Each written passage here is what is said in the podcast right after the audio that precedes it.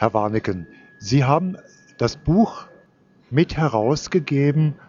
Da ist nirgends nichts gewesen, außer hier über Mössingen. Was ist Ihr persönlicher Zugang zu Mössingen? Ja, ich bin ein Nachbar, ich bin Tübinger und wir haben früh mitbekommen, dass vor, also jetzt etwa 80 Jahren, dieses Dorf oder mindestens ein Teil davon, etwa 800 oder 1000 Leute am Tag, da Hitler also Kanzler wurde, in den Streik traten. Und Sie sind die einzigen eben im Deutschen Reich gewesen, die das durchgezogen haben an diesem Tag. Und äh, es ist ja äh, schon sehr interessant, es war also nicht in den Zentren der Arbeiterbewegung, es war nicht an der Elbe, an der Spree oder am Rhein, sondern an der Steinlach, an der Schwäbischen Alb, in einem Dorf mit 4000 Einwohnern, wo man gegen diese Machtübergabe an die Nazis aufgestanden ist. Das ist, war doch schon eine Sensation. Und da haben wir vor also 30 Jahren ein, das recherchiert noch einmal mit damals noch eben Zeitzeugen und natürlich auch die Akten eingesehen und haben ein, ein Buch geschrieben damals mit diesem Titel. Äh, der übrigens äh, ist eine Übersetzung aus dem Schwäbischen. Da ist nirgends nichts gewesen, äh, außer hier ist, ist ein Zitat einer so Mössingerin, das im Grunde hieß, da ist näherens nons quä als wie da. Aber das ist sicher für nicht Schwaben also unverständlich. Wir haben es also dann ins Deutsche übersetzt. Und das ist eine stolze Aussage, die aber in der Tat, wie wir dann vermerkten, eben zutraf. Das ist nirgends so gewesen, dass an diesem Tag die Leute auf die Straße gingen, um Hitler zu verhindern, außer in Mössingen. Nun gibt es ja viele, auch gerade kleinere Dörfer und Städte im Deutschen Reich oder gab es, in denen die Arbeiterbewegung recht stark war. Auch im Darmstädter Raum gibt es beispielsweise Griesheim oder ja, Ahalgen. Ja. Und warum ist das ausgerechnet? ja, genau. Ja. Warum ist das ausgerechnet in Mössingen gewesen und nirgends sonst? Ist da irgendwas schiefgelaufen oder ist da irgendwas ja. positiv gelaufen? Es, ähm, beides. Es ist eine, ein, ein Ort mit einer starken linken Tradition. Das waren also Arbeiter und Handwerker und Bauern, die schon im Kaiserreich, also in der Bismarckzeit, schon immer demokratisch wählten und als dann die äh, SPD kam, dann sozialdemokratisch wählten und die dann, als die KPD dann kam, eben KPD wählten. Und die waren schon immer eine stolze Gruppe, die sich, die war im, im, im Dorf auch eben sehr verankert und tat eben viel auch für die Modernisierung des, des, des Ortes, hat Bauvorhaben dort äh, so eben unterstützt, hat eine Turnhalle selber in eigener Arbeit hingestellt, hat einen Konsum, einen billigen eingerichtet, hat die Wasserversorgung dort etabliert und so fort und so fort. Und die war eben deshalb dort auch anerkannt und, und selbstbewusst. Das waren für nicht irgendwelche linke also Arbeitslose, das waren ähm, rote Handwerksmeister, die als ehrenwert und als Fachleute eben gehalten und die sich eben trauten dann, als es, als die Nazis kamen, da gegenzuhalten und, und sagten, unser Mössingen bleibt rot.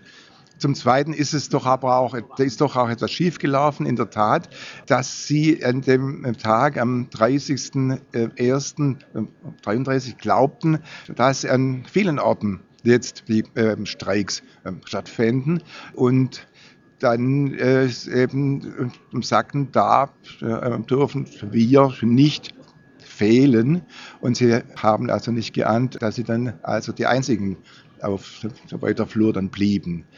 Und dass sie eben überhaupt über, über Stunden in zwei Betrieben dann den, den Betrieb lahmlegen konnten, das lag da auch an der Dorfsituation. Da waren nur, nur zwei ähm, Polizisten und das, das, brauchte Zeit, bis dann aus der Nachbarstadt, aus Reutlingen, dann die Schupo anrückte mit 40 Mann. Und da war dieser, dieser, dieser kleine örtliche Aufstand gegen die Nazis dann eben gleich beendet. In Städten gab es ja auch in, an dem Tag, als äh, Hitler also Kanzler wurde, so kleine Ansätze zu ähm, Streiks. Die hat aber sofort dann die örtliche, nähere äh, Polizei dann im Keim er, ersticken können.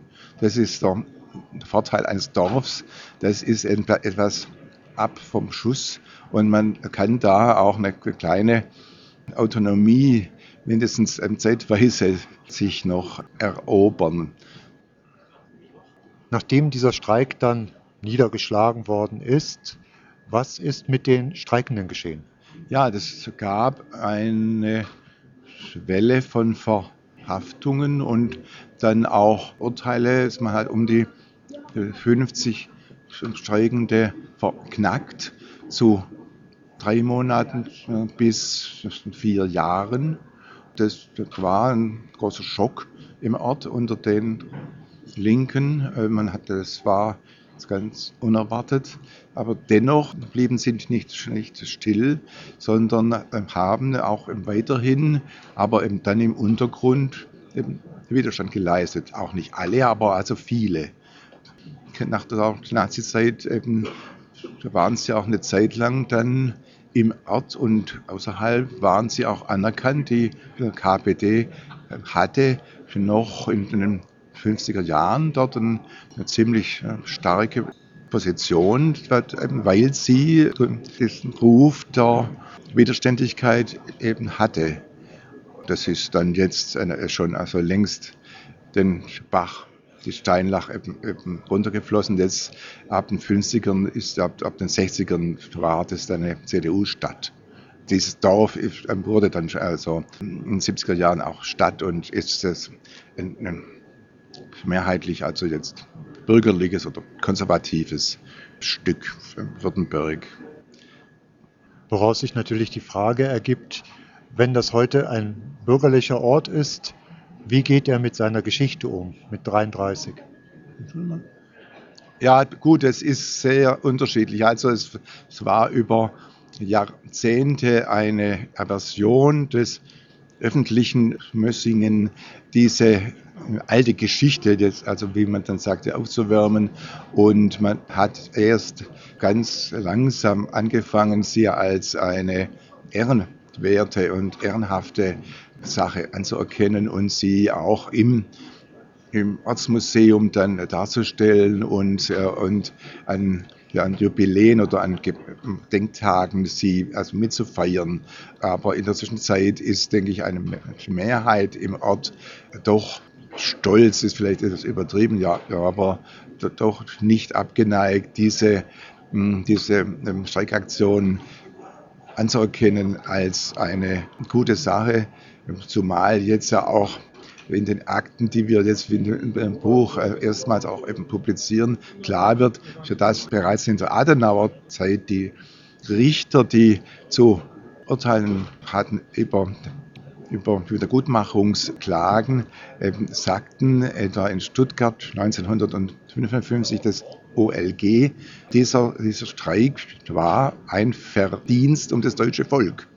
Und da müssten dann auch die örtlichen Zauderer und Kritiker für dieser roten Aktion